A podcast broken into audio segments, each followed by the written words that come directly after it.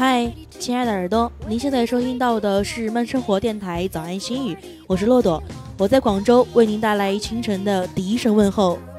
每天早上睁开眼睛，我的第一件事儿就是习惯性的打开微信，翻看一下朋友的最新动态。今天早上我的朋友圈第一条是一个朋友在三亚亚龙湾的一张海景图，照片里的景色简直是美得不像话。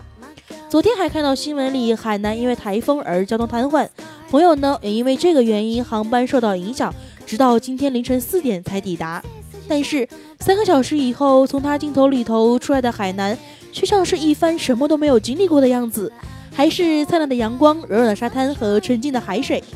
但是风雨过后的景色，似乎总是能让人体会到一种别样的美丽。